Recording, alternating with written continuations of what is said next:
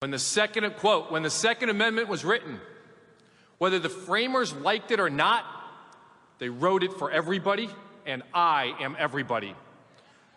And the law abiding citizens of this city are everybody. And we want our rights, and we want to keep our rights, and by God, we're going to keep them come hell or high water.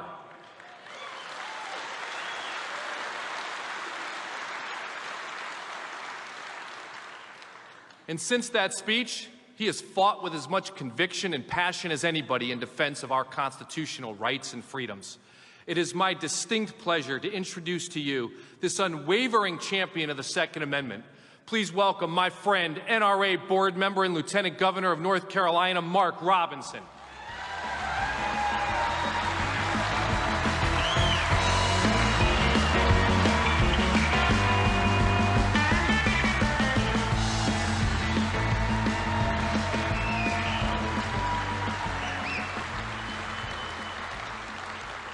Thank you for that great introduction. And as always, we thank our Lord and Savior Jesus Christ for giving us all the wonderful blessings that we have. Without him, this nation would be, not be what it is. So we give him thanks uh, first and foremost for all of those wonderful blessings. Well, let me say first off that my heart is broken for the people of Uvalde. Those parents who lost children, those loved ones all those friends, neighbors who are suffering. You know, I'm reminded of the words of Abraham Lincoln when he said to Mrs. Bixby, who had lost five sons in war, how weak and fruitless any words of his must be to try to comfort her. And it's the same here. I can't imagine the horror, the tragedy, having your child go off to school and then see them no more alive. Breaks my heart, absolutely. And when I heard about it, I shed tears. I did. When I look at my own grandchildren, my grandchildren are about that age.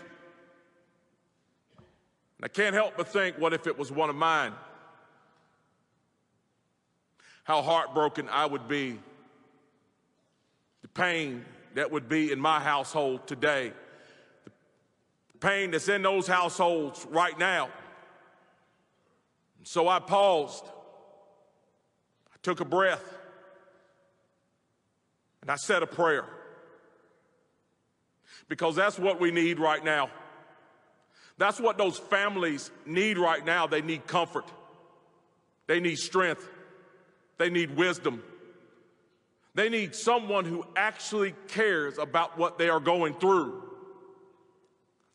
And that's what we need to give them.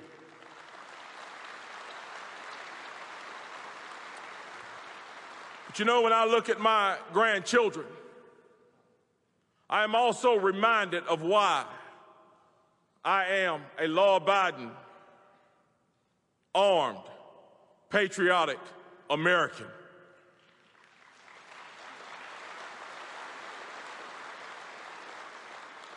I'm reminded of why I believe in the premise of our Second Amendment when I look at those babies. I'm reminded why our framers put it in our Constitution that in this nation, you are not the second responder, you are the first responder. And that you have an absolute duty and a right to stand up and protect your home from any enemy, foreign or domestic.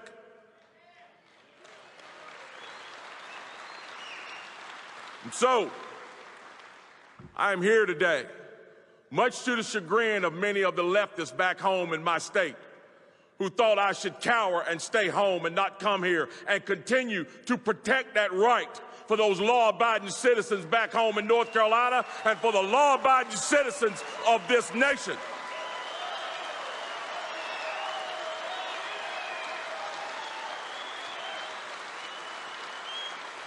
Because here it is. Here it is. Everybody says, What do we do? What do we do? How do we stop this? What do we do?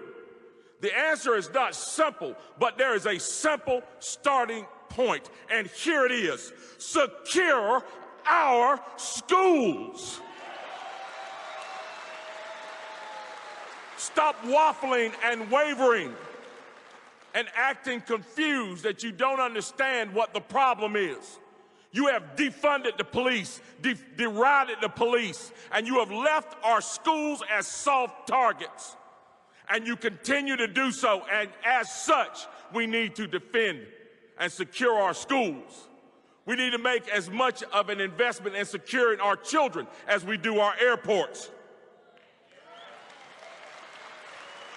We need to make as much of an investment in securing our children as we do our banks and our money.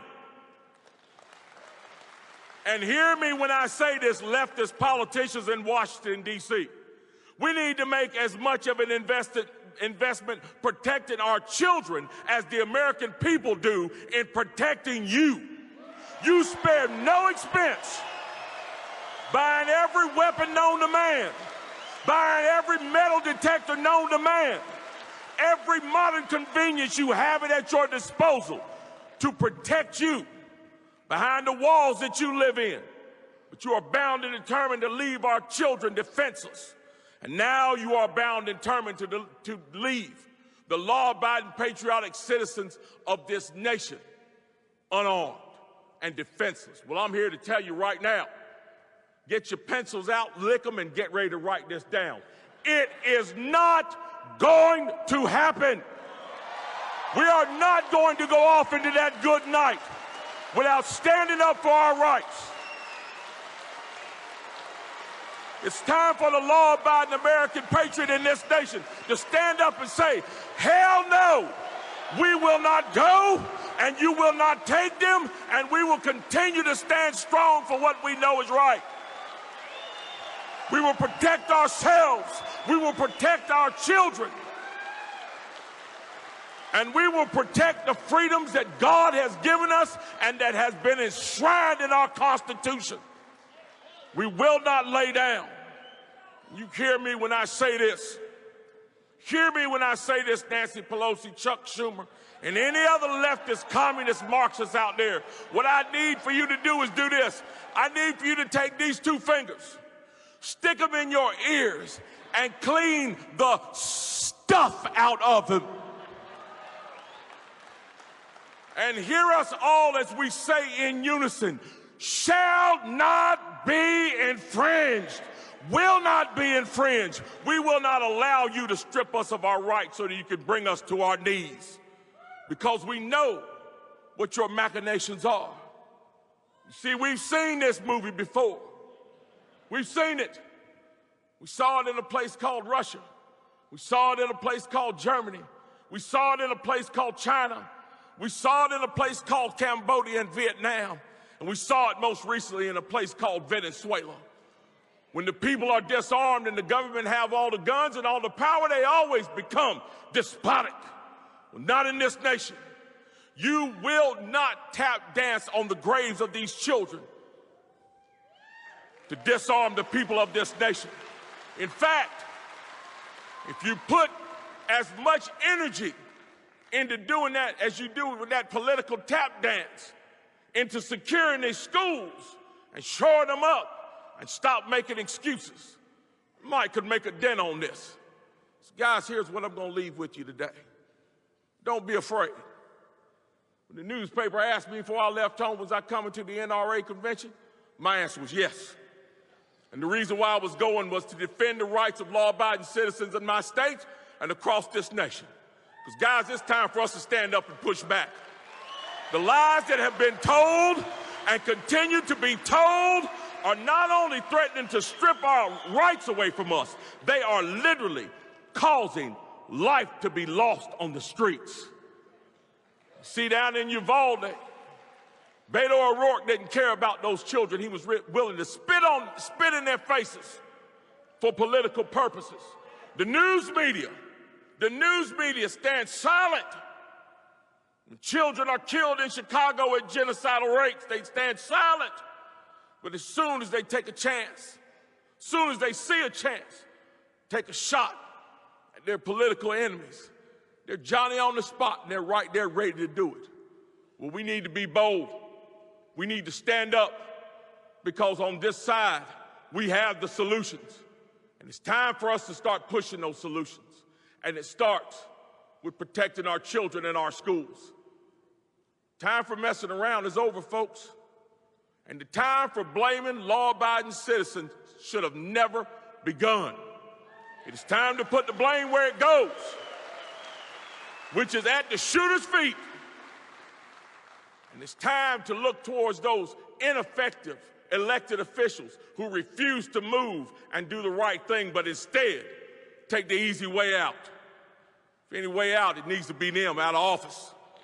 And we need to replace them with some law abiding folks that are going to stand up for us. So, guys, don't be weary in well doing and do not be afraid to stand up for what's right. Because what we're standing up for indeed is right. Stand strong, stand brave, stand, stand proud. Do not back down and never forget, shall not be infringed. That is our motto, and that's what we will fight for. God bless you all. God bless Texas. God bless North Carolina. And God bless the United States of America. Thank you.